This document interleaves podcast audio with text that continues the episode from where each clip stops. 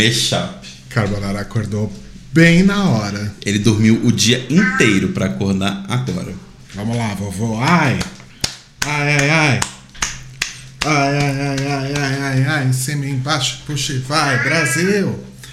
Ai, que ai, isso, ai. a Tina? A Tina, que é um dos motivos do, meu do nosso atraso hoje pra começar a live aqui na Twitch. Porque eu demorei pra ir pra academia, porque eu tava assistindo vídeos de BBB antigo. Ah, eu não acredito. Consequentemente, me atrasei pra voltar pra fazer o podcast. Não tô acreditando nisso. Desculpa, gente. Eu prometo que eu vou me policiar, tá? Porque senão nunca mais ninguém aparece na Twitch, né? Exato. A gente nunca tá aqui no horário certo. Enfim. Olha, temos uma pessoa, Aslan Music. Ah, você tá vendo? Ah, Beijo, meu amor. Oi, Aslan. Beijos. Seja bem-vindo. Seja bem-vindo ao, ao nosso show. Alô. É, uma coisa, gente, tanto pra quem tá na Twitch quanto pra quem tá ouvindo a gente, provavelmente vocês vão reparar que tem um barulho muito sombrio de vento no fundo, como se tivesse um fantasma dentro da nossa casa. É, gente- esse apartamento é o Morro dos Ventos Uivantes. E aí, como as janelas são um pouquinho velhas e estão um pouquinho. É, como é que fala? Emperradas, elas não necessariamente tampam completamente. Então elas ficam tremendo com o vento e fica assim. "Uh". Então, basicamente, vocês vão ouvir as janelas chacoalhando e o, e o barulho do vento. Não sei se tá captando. Deve estar captando. Esse microfone capta tudo. Ah, acho que não dá pra ouvir. É, é, é- é agudo demais pra captar. Bom, enfim. De qualquer Mas forma. fui bem agudinho, É. de vento mesmo, sabe? Mas enfim, você tá bem? Não, e você? Eu tô Eu, ok. estou, eu estou com o meu saco cheio. Assim, enormemente cheio. Pesto, sai daí. Pesto, sai de cima das coisas, Pesto. Inclusive o cabo tá desligado, mas agora já era.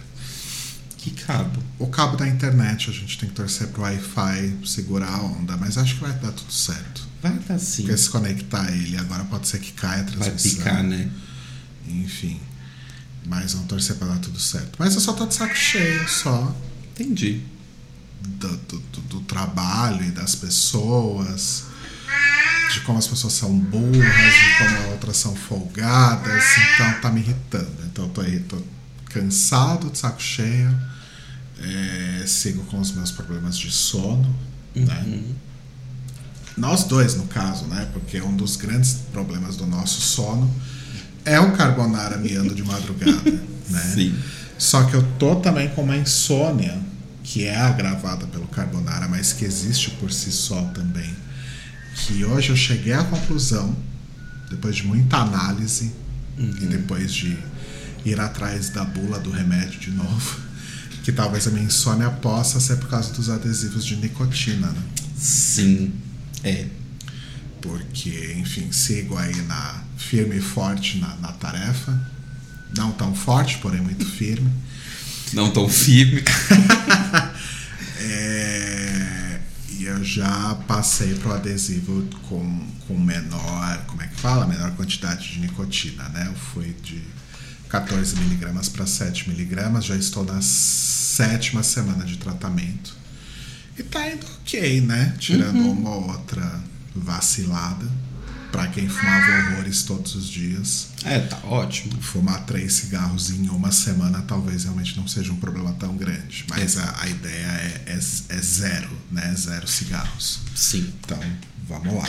Firme e forte. Será que é por isso também que eu tô muito irritado com as pessoas? É que eu, Talvez. é que eu sou irritado com as pessoas de uma forma Você é geral, irritado né? com as pessoas, mas você tá mais. Você acha que eu tô mais suscetível? Um pouquinho. Coisas que normalmente você já estaria, tipo, foda-se. Você tá bem remoendo, assim. Mas com você também? Não, com a vida. Com as pessoas em geral, assim. É, comigo eu não senti. Ai, que bom. Ótimo. Eu também não senti, pra ser sin- Quer dizer, não observei, né? Aham. Mas acho que quem tá de fora observa melhor, realmente. Sim. É, bom, hoje o nosso principal assunto. Gente recebeu um e-mail anônimo É aqui. verdade, a gente recebeu um e-mail. ah, que A gente precisa de uma vinheta pros e-mails, né? precisa, mas a gente não vai pensar nisso agora, né? Não, não tem nada aqui que a gente possa usar. Não. Acho que não. A gente pensa, tá? Então, gente, o e-mail é o seguinte: a pessoa pediu para não ser identificada, tá? Então. Igual a minha vinheta. É, Oi, meninos, gostaria que não falassem o meu nome. Uh, queria saber se vocês já assistiram a série da Netflix Heartstopper. Uh, ou se já leram os quadrinhos que ela foi baseada. Bom, não lembro. Eu não li, pelo menos. Você leu? Eu não sabia que era baseada em quadrinhos. Estou sabendo agora pelo e-mail. É, e a gente não assistiu. Uh, por nenhum motivo, assim. Acho que só ah. não, não teve oportunidade, mas eu vou ser bem sincero. É, eu vi muita gente falando bem e tal. Eu fui atrás para entender o que era. Não me apeteceu muito. Não foi uma coisa que me deu vontade, tipo, nossa, quero muito ver. É. Sabe? Eu não sei se é porque ultimamente a gente tem visto muita coisa de adolescente na Netflix.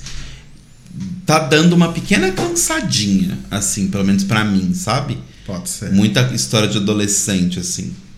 Mas enfim. É... Nada contra. Inclusive assistimos várias, né? Uh, aí ele pergunta assim. Até pouco tempo a gente assistia a Elite, que é a série de adolescentes que são interpretados por pessoas de 30 anos, mas são adolescentes. Exato. Né? Enfim. É... Aí ele mandou o seguinte: uh, Como foi esse. Posso continuar aqui, Rabanada? Obrigado, tá? Uh, como foi a experiência de vocês como gays durante a adolescência? Vovó, assim não vai dar vem certo. Cá. Vem cá comigo, vem, vem com o papai. Vem, vem cá. cá.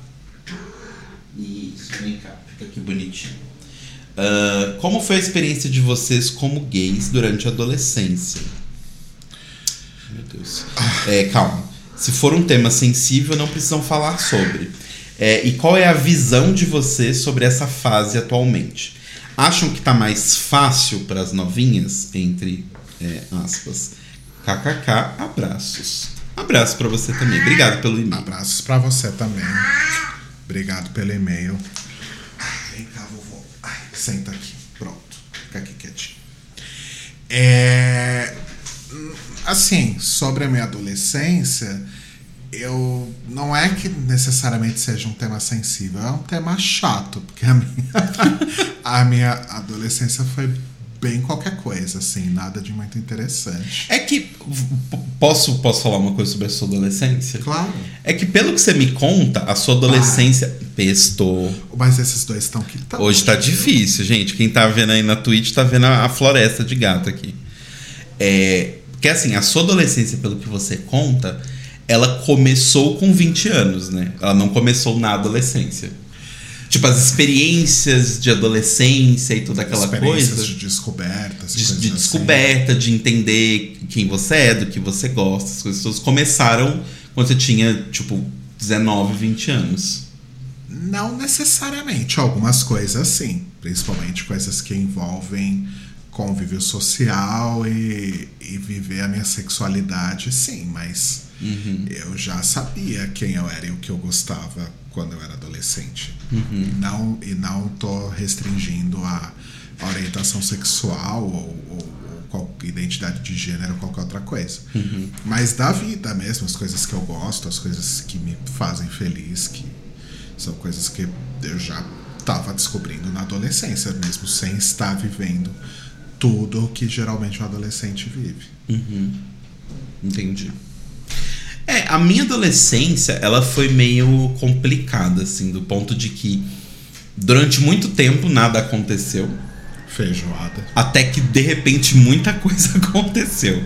Tipo, é, eu, eu tive relacionamentos na adolescência com meninos e com meninas. É, e isso, inclusive, fez com que eu demorasse bastante tempo para voltar a me entender como um homem bissexual. Que acho que hoje é como eu me entendo. Uhum. Mas. Mas é muito louco, porque assim, eu tive. Eu tive. tive experiências estranhas, eu posso colocar assim na adolescência. Porque eu sempre tive uma coisa que é. Eu sei que eu não sou a pessoa mais atraente visualmente, assim, do planeta.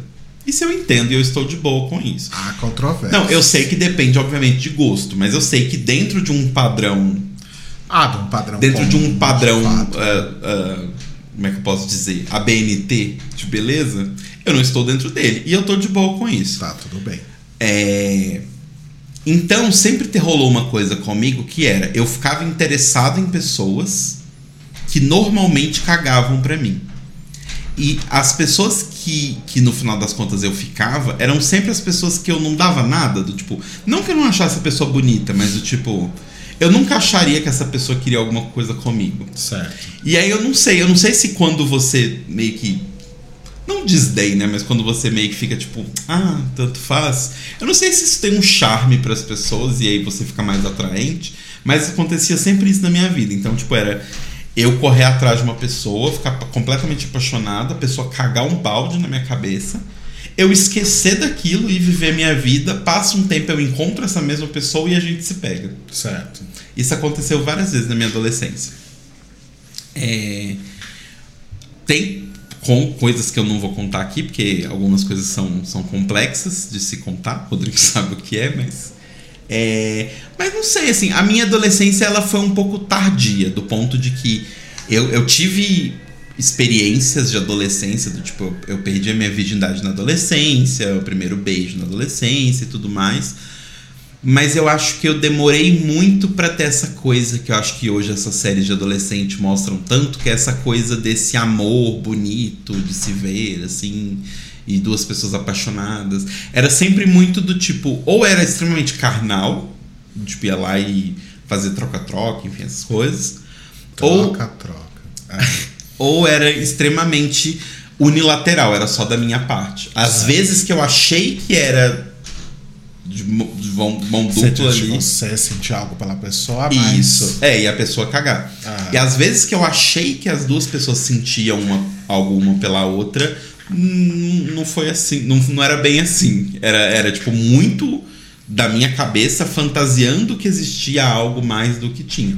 Isso é um outro ponto também. Quando eu era adolescente, eu era muito fanfiqueiro. Do ponto de que às vezes eu enxergava coisas que não estavam lá.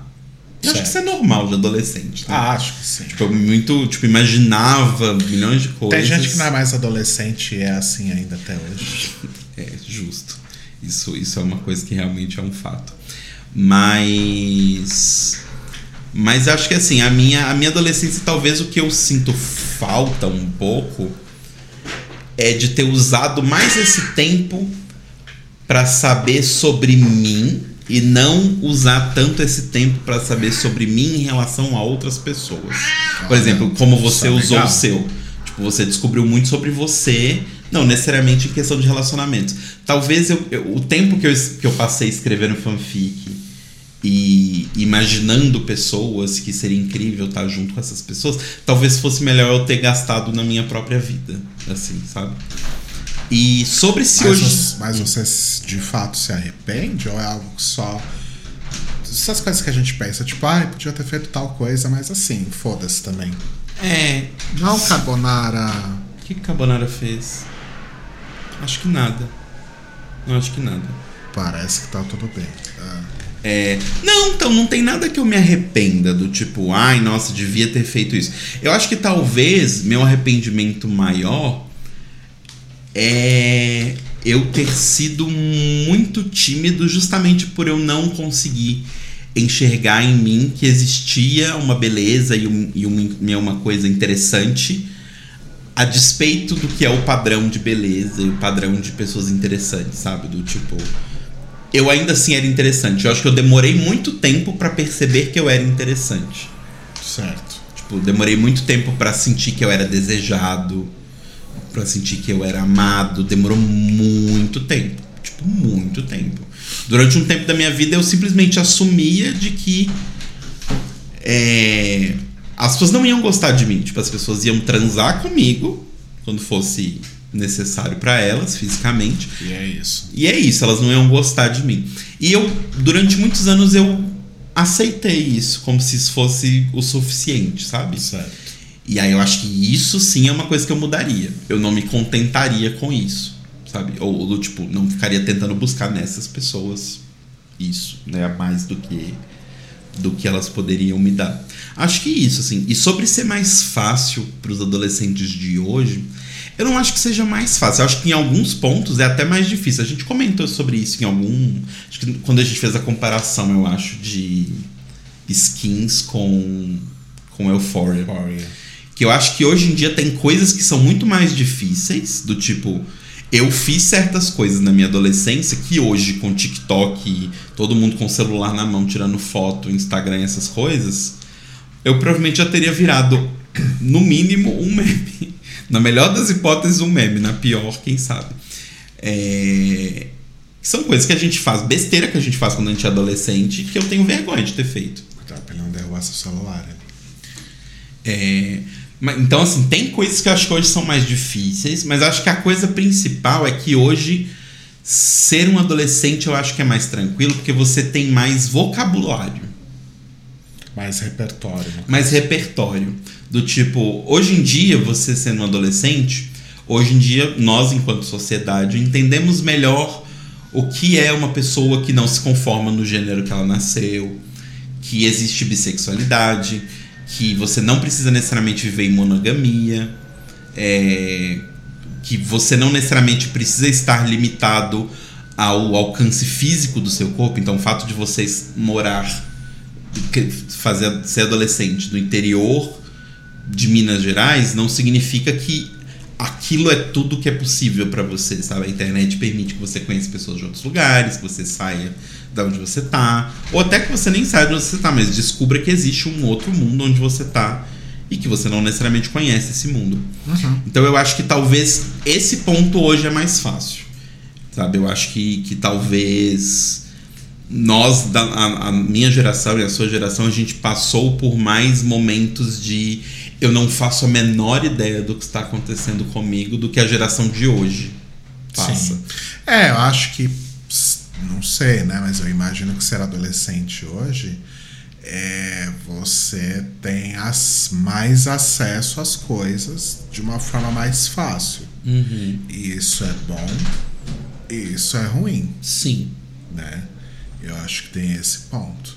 É tipo, por exemplo, hoje você descobrir se um amiguinho que você acha bonito na escola é gay ou não é muito mais fácil do que na nossa época. Ah, e você entender o que é ser gay ou qualquer outra orientação ou qualquer outra identidade de gênero, enfim, você ler sobre isso, você conhecer pessoas que podem conversar com você sobre isso é muito mais fácil, né? Você acha no Twitter, você acha... Nossa, realmente a gente já teve essa conversa, né? Pra mim, ela tá muito Não, ela é parecida. ou, ou ela tô, ou eu tô tendo um super déjà vu, a gente já teve uma conversa parecida. Ela é parecida com algo que a gente falou nesse episódio mesmo de, de skins e. Mas, novamente, isso pode ser tão bom quanto ruim. Mas acho que, em comparação com a minha época de adolescente, quando os dinossauros dominavam a Terra, é, isso era um fator que para mim era um grande problema. Porque a minha adolescência foi bem triste, foi bem solitária. Assim, a minha vida, de forma geral, ela é triste e solitária, né? É, eu sempre fui uma criança solitária, sempre fui um adolescente solitário, e enfim, né? Ah, mas é, me perdi, eu pensei no, no quão triste e solitária é minha vida e me perdi agora. É, não, mas fala sério, se não fosse você aqui comigo, É, sua vida social. A sua vida social já não é lá muito grande comigo.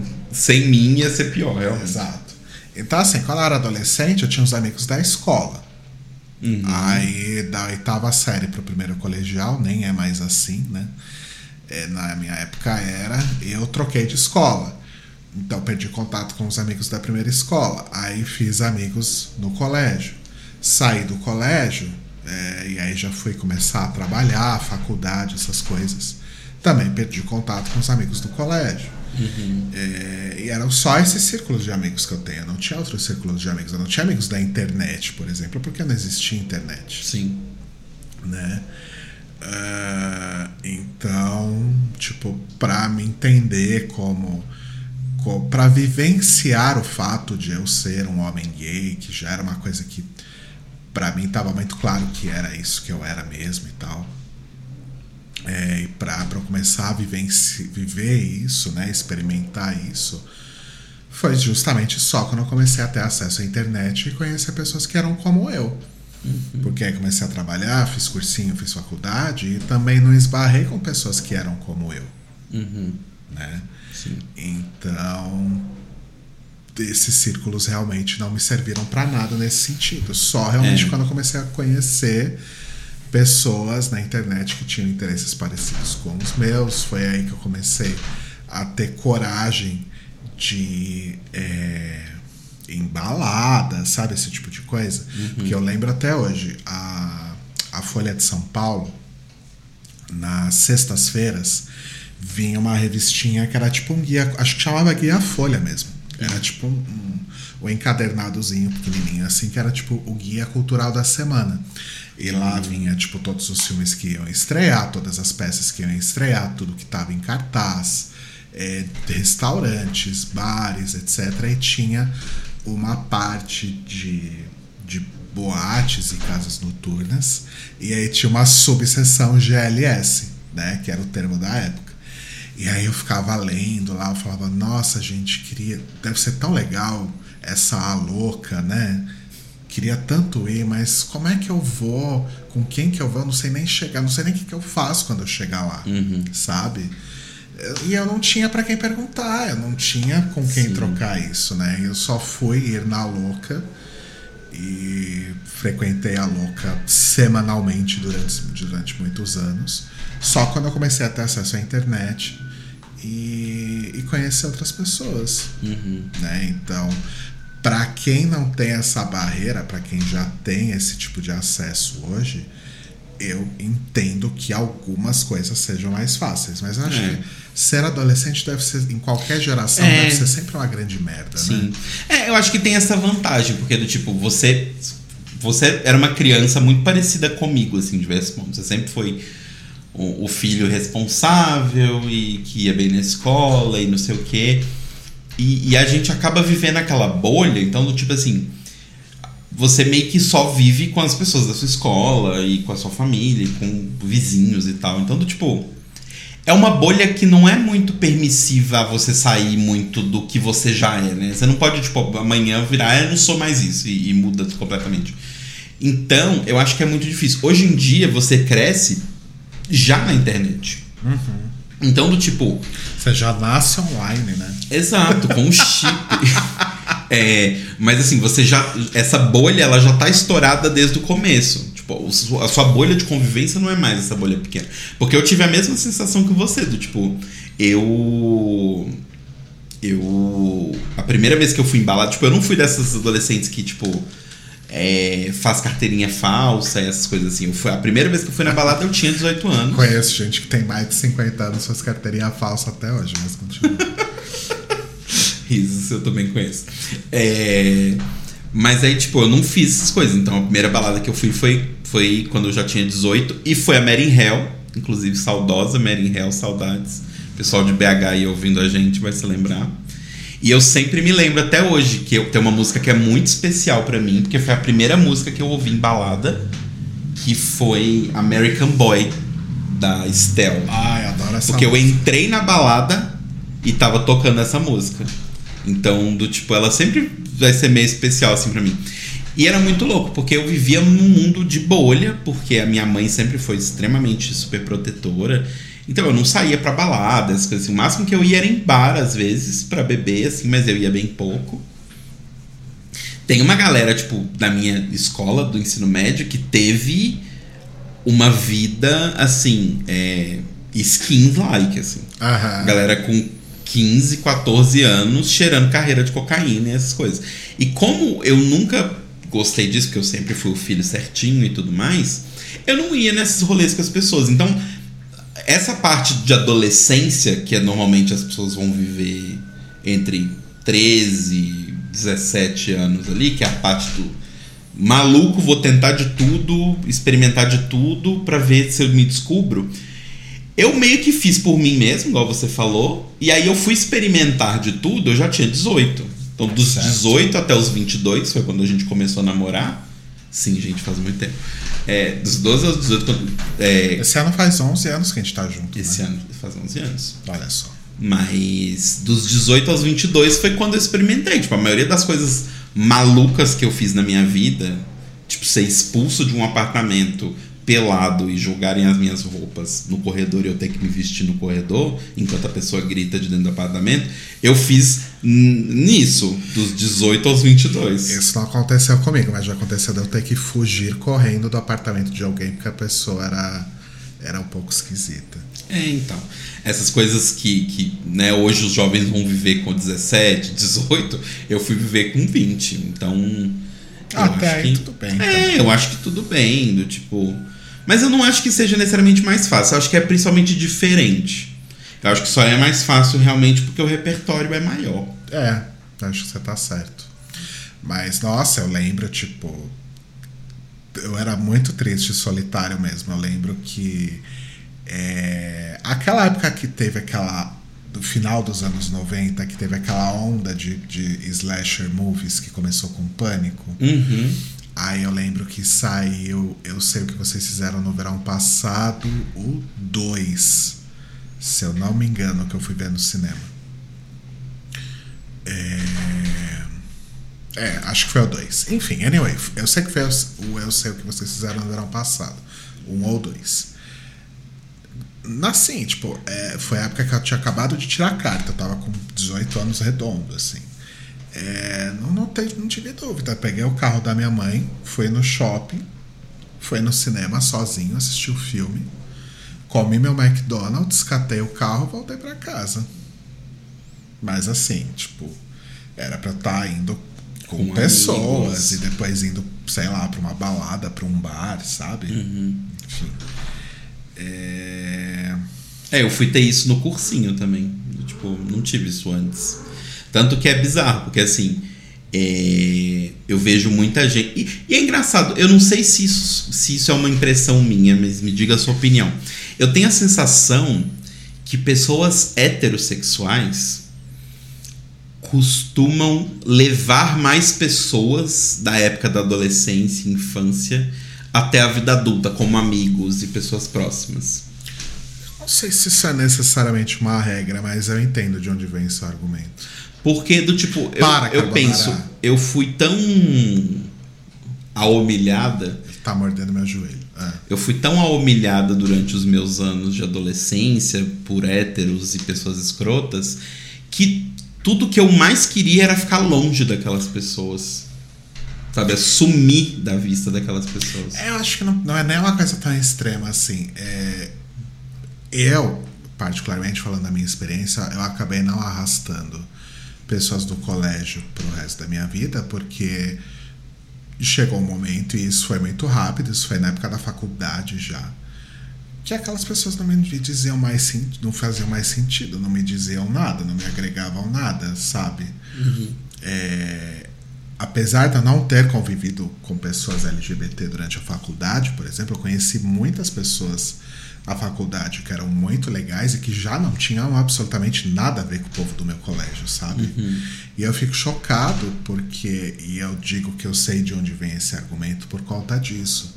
O pessoal do meu colégio, é, gente, eu terminei o colégio em 1996.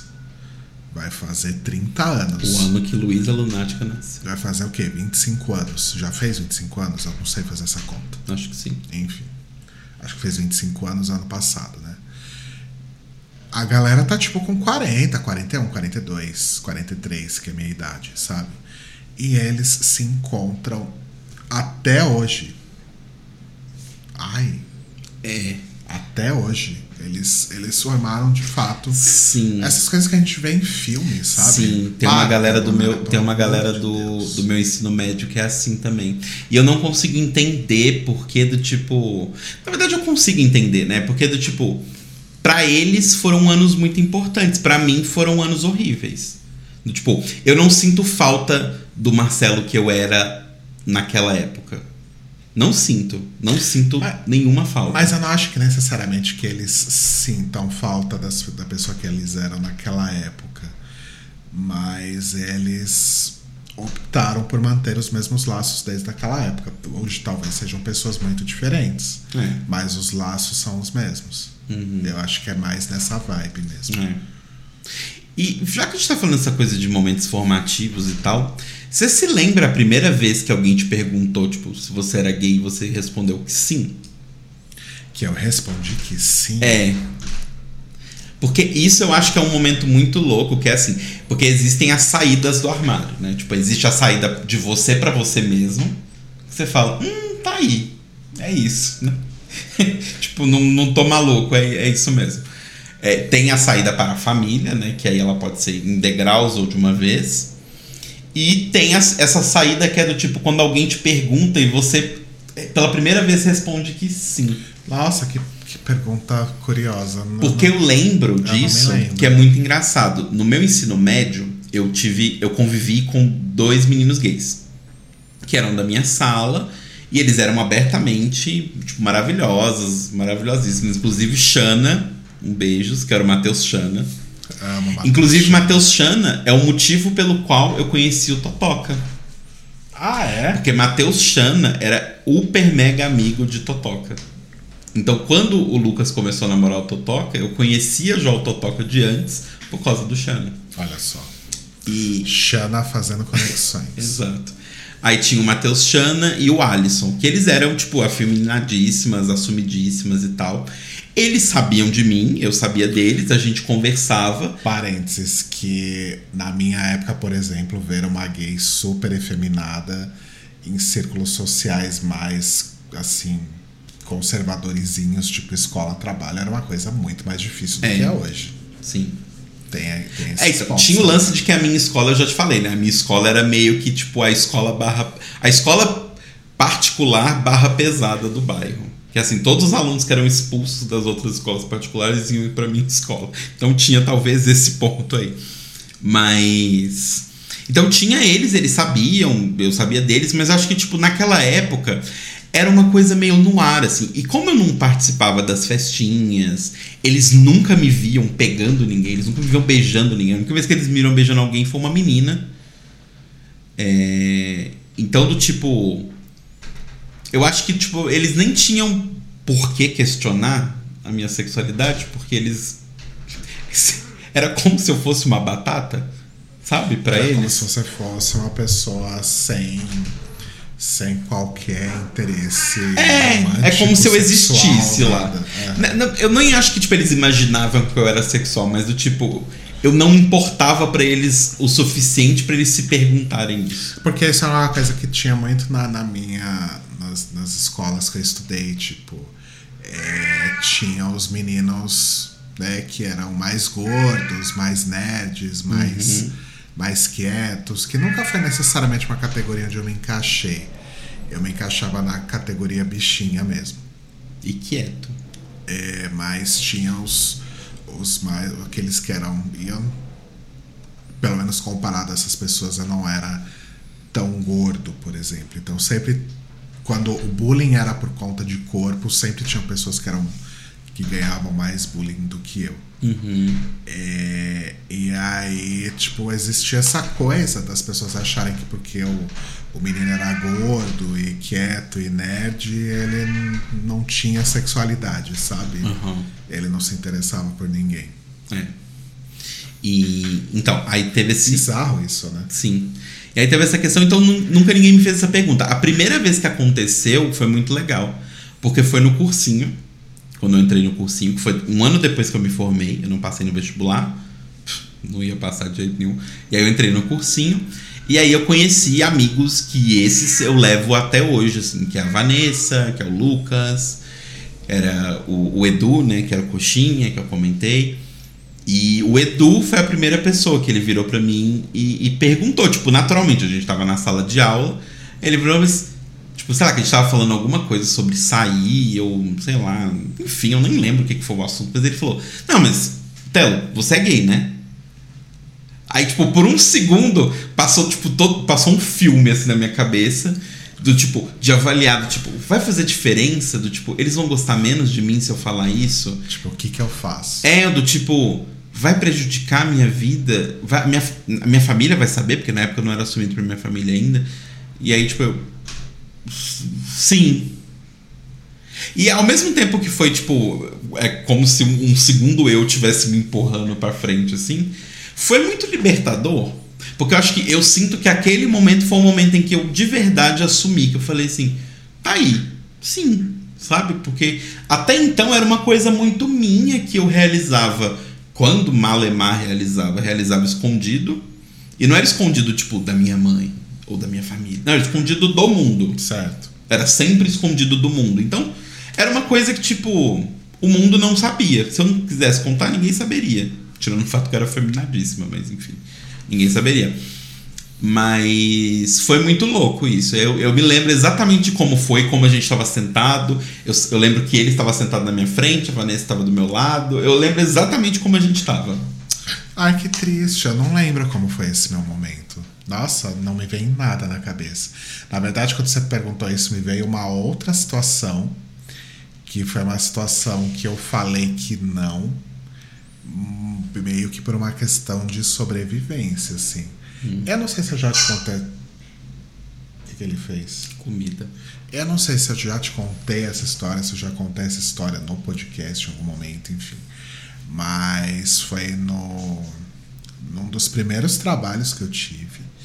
E não é que eu era necessariamente enrustido, mas não era um assunto que vinha. Você não abria esse ponto da sua vida para as pessoas. Tanto que é, chegou um determinado momento, que foi quando eu, eu arrumei meu primeiro namorado, inclusive, é, que eu falava sobre isso com algumas pessoas desse mesmo trabalho. Então nem demorou tanto assim.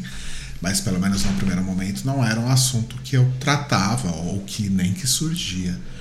Mas tinha um cara em particular que ele ele ficava muito me provocando para me tirar do armário.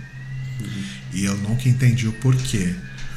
É, então, ele faz isso de várias maneiras. Tipo, ele, ele chegou algumas vezes a perguntar claramente, tipo, você é gay? E eu não tava me sentindo à vontade de sair do armário ali para ele naquele momento. Não era uma pessoa que. é, não fazia sentido eu falar sobre a minha orientação ou qualquer outra coisa mais íntima com aquele cara. Sim. Ainda que a gente se desse muito bem. A gente realmente criou uma relação legal enquanto a gente trabalhou junto. E aí ele ficava nessa insistência. E aí ele usava de outros recursos, tipo. é, sei lá, tinha uma menina lá do, do, do, do trabalho que ela era super gostosa e todos os meninos pagavam o maior pau pra ela. E aí ele falava pra mim, nossa, a Tati tá muito gostosa hoje, né? Tipo, pra eu falar, pô, brother, pode crer, tá? ó. Pô, bucetão, né? Enfim. E eu só falava, ah, ela é bonita, né? Sabe umas coisas assim, Aham, muito vagas. Então, já tava na cara. Não sei por que que ele continuou perguntando. É porque eu acho que as pessoas têm um pouco. Sei lá, essa, essa mítica, assim. Acho que até a gente, tipo. Gente, Tá, mas pera que a história fica mais. Ai, meu Deus. A Ah. história fica mais pesada. Aí o que que aconteceu? É, E ele era um cara que ele pegava geral, assim. Ele pegou, que eu me lembro assim, contando de cabeça muito rápido, ele pegou pelo menos umas quatro meninas que trabalhavam lá. Nossa. Uma delas, inclusive, ficou até. é, correu até pra fazer exame porque achou que tinha engravidado dele. Então ele pegava geral. E aí, outra uma vez, a gente tava no banheiro é, fazendo xixi. Tava chupando ele. Então. A gente tava no banheiro fazendo xixi nos mictórios, né? Na- Uhum. na- na- no- na- nos mictórios abertos, né? Que você faz xixi ali Sim. no pé. E aí ele falando, nossa, porque não sei o que, comi tanto a fulana esse fim de semana, olha como tá meu pau. E aí ele virou e mostrou o pau dele pra mim. Gente. E aí eu fiquei meio, sabe quando você fica meio desesperado, você não sabe o que você faz? Eu Sim. simplesmente saí do banheiro. Aí a situação grave que foi foi o seguinte. Nossa, esse dia eu fiquei com muito medo. Muito, muito medo. É, ele me dava carona pra casa. Tá, é, eu eu tô fechando um mapa de que ele queria te comer, mas continua. Então, esse é o ponto. É, ele me dava carona pra casa. E aí, Nossa, lembra até hoje, ele tinha um Fusquinha. E aí ele tava me levando para casa, ele começou a pegar uns caminhos muito esquisitos. Muito, muito esquisitos. Aí eu falei, caralho, meu Deus. Eu comecei a ficar com medo, porque Sim. nessa hora você. A, a primeira coisa que você pensa é, caralho, fudeu, eu vou morrer, Uhum. né? Aí ele foi pegando uns caminhos mega esquisitos. De repente ele parou o carro do nada, num lugar assim que não tinha nada. Ele virou pra mim e falou: Rodrigo, me responde, você é gay ou não? Eu não, não sou. Aí ele ficou olhando pra minha cara assim alguns segundos, virou, ligou o carro, me trouxe em casa, não falou mais uma palavra. E depois daquele dia, ele nunca mais tocou no assunto, ele nunca mais fez nenhuma investida nesse sentido. Muito tempo depois, e conversando com outras pessoas, eu também cheguei à conclusão que ele queria me comer. Sim. Só que assim, É, o approach dele não foi bom, né? o approach dele foi horroroso e era um cara. Ok, gente, eu sei, naquela época eu já sabia que a bissexualidade é real, né? Mas era um cara que eu tava acostumado a ver comendo todas as meninas do trabalho. Então, pra mim não fazia sentido que ele ia querer transar comigo e forçar isso, forçar essa barra tão forçada assim, sabe? Se ele tivesse conversado direitinho, até teria rolado, porque ele era gostoso. Mas a pessoa faz um approach desse e fica um pouco complicado, É. né? É, não. Mas, mas eu tava falando, você tava falando desse lance. Mas você também, você também chegou a essa Sim, conclusão que sim. ele queria me comer. Sim. Ok. Nossa, todo mundo pra quem eu conto essa história me fala a mesma coisa.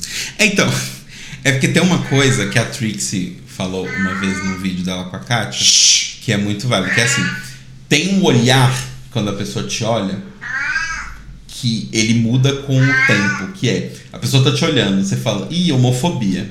Homofobia, homofobia, homofobia. Dependendo de quanto tempo dura esse olhar, é o contrário de homofobia. É eu quero te comer. Entende? Tem um tipo de olhar muito específico, que é quando a pessoa olha analisando, ela não tá olhando te olhando você.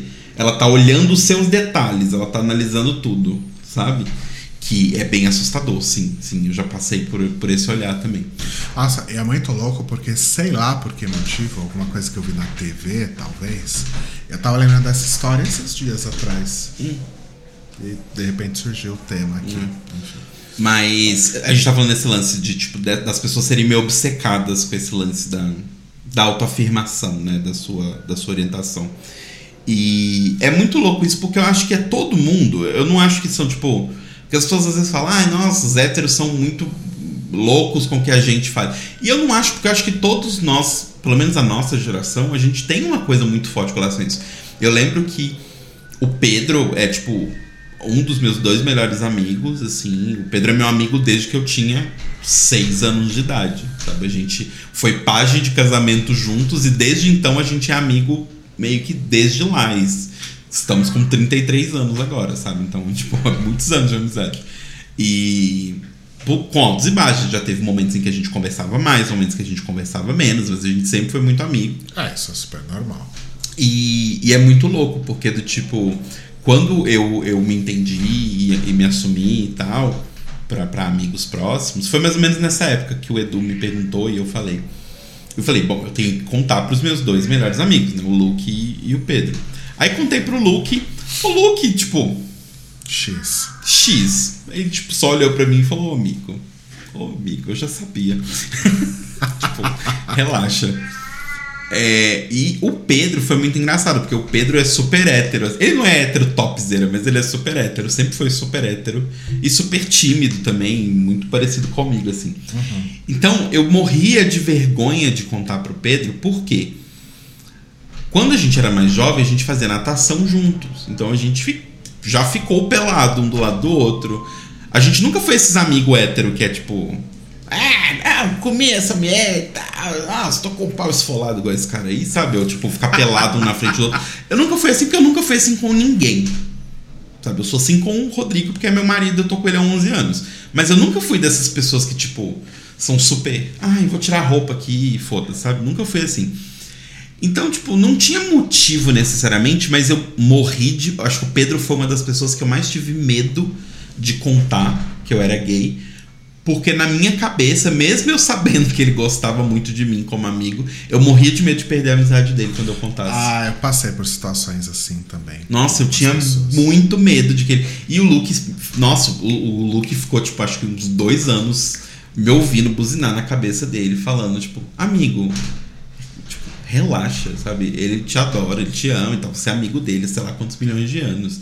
Ele não vai parar de conversar com você. E eu ficava, ai, será? E ficou nisso esse drama na minha cabeça. E aí quando eu contei, foi só uma coisa do tipo, o Pedro meio que ficou calado, ele tipo, ah, eu imaginava, mas tipo, ok. Uhum. E, e, tudo seguiu em frente, sabe? Então acho que a gente também cria umas coisas meio malucas na nossa cabeça, que eu acho que hoje os jovens são menos assim, sabe? Eu acho que hoje, eu enquanto adulto, eu tento deixar o mundo das pessoas mais assim. Então, por exemplo, hoje em dia, é, entra uma pessoa nova no trabalho. Entrou hoje. Estou fazendo a reunião de onboarding. Eu solto propositalmente vários do tipo, não, meu marido já comentou disso. De propósito. Porque eu acho que a gente tem que meio que martelar que isso é normal, que pessoas como eu existem e, e tipo, é normal. Porque talvez essa pessoa tenha um filho que seja adolescente ou tenha um filho que seja criança, uma filha que está crescendo e, tipo, essas crianças precisam crescer num ambiente melhor que o nosso. Sim. Então, a forma que eu, que eu sinto que eu, enquanto adulto, que tenho a minha vida, que pago minhas contas, que tenho a minha casa, posso retribuir para essas crianças, já que a gente não pretende ter filhos, é dessa forma, sabe? Do tipo, meio que esfregar na cara da sociedade. Sim, meu marido. É, não, na minha lua de mel. Eu já falei várias vezes, na minha lua de mel com o Rodrigo, eu, eu falo de propósito. Cito nomes e dou gêneros. É, é uma coisa que eu faço também, tipo, entrevista de emprego. Sim. Primeira oportunidade de, de falar que eu sou gay em entrevista de não. Não falar, ó, oh, Ah, gay. então, eu sou gay. Não, tipo, ah, Tenho 23 então... anos a minha idade eu não revelo. É. moro na saúde, moro com meu marido tal, não sei o quê. A primeira oportunidade Exato. que eu tenho de, de meter essa, eu meto, porque se não quiser me contratar por causa disso, não me contrate, porque eu prefiro que você não me contrate e eu não tenha que lidar com uma pessoa como você, sabe? Exatamente. Então, eu, já a primeira oportunidade eu já deixo muito claro. Eu tenho isso pra mim, eu sempre deixo muito claro, tipo já, tipo, chefes e amigos meus me falaram do tipo, ai, nossa, eu vi que você postou tal coisa no, no Instagram, sei lá. Você deletou suas fotos com, com a S. é, não, tipo, eu, ah, eu, eu, é, você postou tal coisa e tal, é, falando sobre condições de trabalho abusivas e tal. É, aí a pessoa, tipo, ai, talvez você devesse apagar e tal. Eu falei, olha. Ah, apagar meu. Não, então, é o que eu falei para essa. E eu, eu entendo de onde veio o comentário, porque ele veio de um lugar de carinho, um lugar de proteção. Tô falando igual o PPP. Ah. É, mas assim, eu falei pra pessoa, eu falei, olha, se o meu emprego vai me demitir porque eu estou contando que eu sou gay, porque eu tô postando uma foto beijando com o meu, o meu marido, ou porque eu postei, sei lá, uma foto do Lula, ou porque eu falei que trabalhar depois do horário que foi combinado em contrato é abusivo, eu realmente não quero trabalhar nesse lugar. Graças a Deus eu tô num ponto na minha vida em que eu posso, se uma empresa vier falar isso comigo, eu falar, então, ótimo. Então você não quer eu, eu não quero vocês. Beijo. Vou procurar outra coisa, sabe? Eu sei que várias pessoas não têm essa possibilidade, mas eu, graças a Deus, tenho e eu vou usá-la, porque, cara, não vale a pena Sabe? Eu acho não, que mesmo. hoje não vale a pena você se botar numa numa caixinha assim. E eu fico muito triste com isso, porque eu vejo gente, tipo, conhecidos meus até, sabe? Tipo, com 30 e tantos anos, 40 anos, que estão no armário até hoje. Ah, sabe? É e não é que eu acho é, que todo mundo.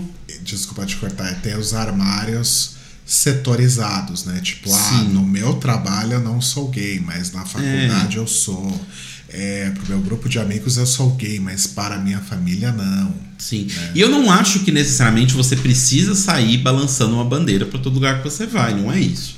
Eu faço isso porque eu quero fazer isso porque tem esses pontos que eu falei. Você não precisa fazer isso. Mas eu acho muito ruim que as pessoas ainda vivam desse jeito, sabe? Que as pessoas ainda vivam com essa necessidade de não não ser quem elas são sabe? De verdade. Não tô falando que você precisa chegar em todo lugar que você quiser e beijar um cara ou beijar uma menina para poder provar que você é lésbico, provar que você é gay e tal. Mas é do tipo. você merece ser você mesmo, sabe? Porque eu acho que, justamente voltando ao assunto. Ó, como eu tô ligando assuntos. Como a gente tá falando na adolescência, é tão difícil ser você mesmo na adolescência se você não é o extremo do padrão, sabe? Então, tipo, se você não é um menino branco de ascendência europeia, classe média alta, vivendo no Brasil, que adora futebol e é bonitinho, sabe? Tem um physique bonitinho. Você já não é, você já tá fora do padrão. Você já tá fora do padrão e você já vai ter uma infância ou uma adolescência prejudicada sabe? Então, tipo, além disso, você ainda vai se botar mais barreiras depois que você já virou adulto e ninguém mais tem nada a ver com a sua vida, sabe? Você não tá mais numa bolha, sai, tipo, vai viver sua vida, sabe? Então, você enquanto adulto, ajude os adolescentes LGBT de hoje para eles ajudarem os LGBTs de amanhã. E os adolescentes de forma geral, porque independentemente da sua orientação, da sua identidade, ser adolescente é muito difícil mesmo. É, ser adolescente é difícil. A notícia boa é que passa. É que passa. A notícia ruim é que o que vem depois é muito pior. É pior em outros sentidos, né? Pelo menos você se torna uma pessoa mais independente, Sim. mais quando você chegar nos 40, então, meu filho, Nossa. você quer mais é que tudo se exploda. Isso, isso é um ponto que eu me arrependo, sabia? De não chegar aos 40? não.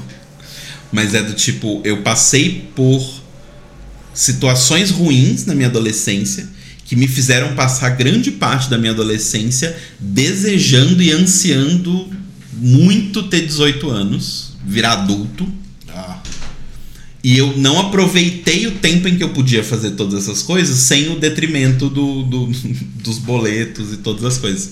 Então, isso é uma coisa que eu me arrependo e que acho que se eu pudesse deixar uma mensagem para os adolescentes que por acaso forem ouvir esse episódio, eu vi que tem um adolescente nos ouvindo. É, inclusive, beijo rico.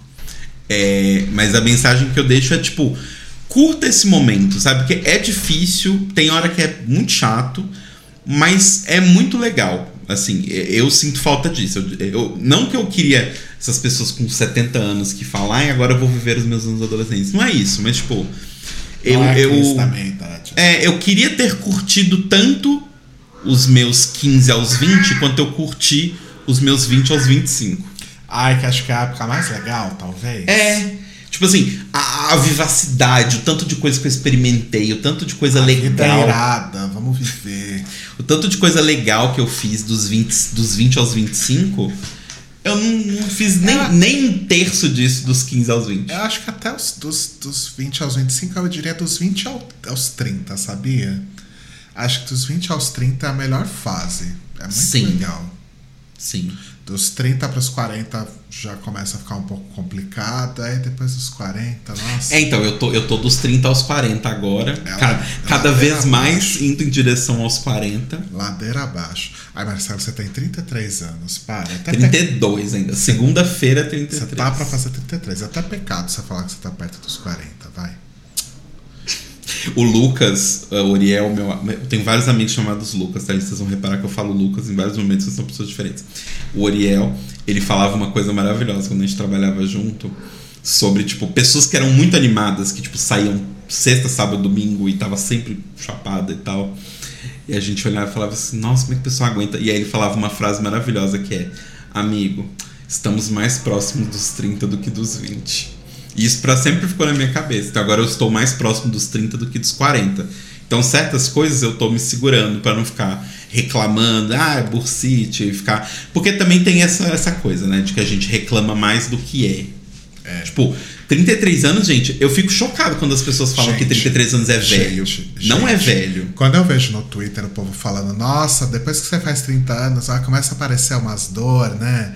Gente, para. Assim. Para. As, vamos as, lá. As dores, entre aspas, né? As questões de saúde e afins, a disposição, né? O, uhum. o, o, a coisa do corpo mesmo, né? É, de quando eu tinha 30 e pouco, nem se compara com o que eu tô vivendo hoje com 40 e não, pouco. Sim. Para com isso, de falar, ai, tô com 30 anos, tô acabado. É, não. Primeira coisa, você não está acabado é, segunda coisa é que eu acho que a gente. Eu acho que sim, como alguém que recentemente passou dos 30, sim, acontece um revertério no corpo quando a gente chega nos 30, assim, do tipo. Nossa, perto de quando você Não, amor, eu sei, eu tô falando. Você está analisando comparativamente. Eu não estou analisando comparativamente, estou analisando os 30 única e exclusivamente por eles. O baque dos 20 pros 30 não é nem perto do- dos 20, do- do- dos, dos 10 pros 20, sabe? O que eu quero dizer? Do tipo. É, rolou um baque, assim, do tipo. Mas aí acho que vai piorando a cada 10 É, a cada anos, ano. Mas a mensagem que eu queria deixar para as pessoas é que assistam Grace and Frank, a última temporada, foi muito bonita. E eu acho que Grace and Frank dá, deixa justamente essa mensagem pra gente, assim, que é do tipo. Parem um pouco com essa ideia de que a pessoa com 40 anos, 45 anos acabou, sabe? Do tipo, cara, eu fico vendo, tipo, sei lá, agora ela tá doentinha, mas assim, eu lembro da minha avó com 70 anos, a minha mãe tá com 66 anos, e a minha mãe tá aí, cara, vivendo a vida. Tipo, obviamente, tem questões de saúde que chegam, porque, né? O corpo é uma máquina de entropia. Nossa, e é muito louco, porque não dá pra dizer que sua mãe tem 66 anos nem feira. Pois é, menino, genes. Vai dar tudo certo. 66? 66. Nossa. Não dá pra dizer Não. que... Não, ela... É, 66. Você tem certeza que sua mãe tem 66 anos? Não, Ela pera, não, não tem isso. 66 anos. Não, minha mãe tem 56 anos. Nossa, que susto que 50 me deu. 56. Mas também não dá pra Não, dizer 33. que isso... É 56, amor. Não, 33. Não, s- 57. Esse ano ela faz Tá, 50. mas não é 66 anos. Não, né? não. Me deu um negócio que eu falei, não, pera, essa conta tá errada. É, não, tá errada. Mas não dá pra dizer que sua mãe tem 56, não dá pra dizer que as minhas irmãs têm a idade que elas têm. Não. Sabe? Não. Então, assim, para com essa ideia de que a vida acaba aos 40, porque do tipo, não acaba, sabe? Nossa, dá pra você fazer muita coisa. E assim, graças ao, ao advento da medicina moderna, e, isso nem é Da- zoeira. E da internet. Não, mas isso nem é zoeira, tipo, cara, dá pra você fazer um monte de coisa. Sei lá, seu irmão. Seu irmão tá com 60? Não, meu irmão tá, vai fazer 63. É, então, tá 63. Abriu um canal de YouTube esses dias e tá aí super feliz, vivendo a vida dele de boa, aposentado. Cara, Gente, o meu irmão, em um dia de canal do YouTube, ele conseguiu o dobro de seguidores que a gente tem hoje aqui, com sei lá quanto tempo de Twitch que a gente tem. sabe? exato. O que é o networking, né? É- Exato. O que é uma pessoa que passou a vida fazendo contatos, que meu irmão é desses. Exatamente. Então, assim, parem um pouco essa ideia, aproveitem, sabe? Porque eu acho que às vezes quando a gente é muito novinho, a gente fica nisso. Tipo, nossa, eu tive isso. Quando eu fiz 25 anos, bateu uma coisa do tipo, eu estou na metade da minha vida. Não, gato. Tá nem num terço. Se tudo der certo, está O- chegando num O terço. foda é que não adianta falar essas coisas, porque são coisas que as pessoas vão viver dentro das suas Sim. idades. Essa tipo, tipo coisa bate. A gente só não pode pirar por conta disso. É, eu tô com muita fome. Sim, Eu vamos preciso, to- Eu comer. preciso tomar meu remédio. Vamos comer. Então tá bom, gente. Então, muito obrigado a você que mandou o e-mail. Beijos. Continu... Mandem e-mails pra gente. É mais um podcast de casal, certo? Isso. Tudo escrito e por extenso. por extenso. arroba gmail.com ou entre nas nossas redes sociais. Talvez a gente abra um, uma caixinha de pergunta pro próximo podcast, que aí a gente faz de vários assuntos é, randômicos que vocês mandarem nas perguntas. E a gente se vê semana que vem comigo com 33 anos, a idade de JC. É verdade, gente. Segunda-feira é aniversário de Telo Caeto. Então, entrem lá no Instagram, arroba Telo Caeto, e, ou no Twitter também e mandem parabéns. Exato, virarei Jesus Christ. Então tá bom. Eu vou encerrar a gravação e eu já vou encerrar aqui também. Pode Tá ser? bom, pode ser. Então tá bom, gente. Beijos. Beijos. E até semana que vem. Obrigado pela companhia. E...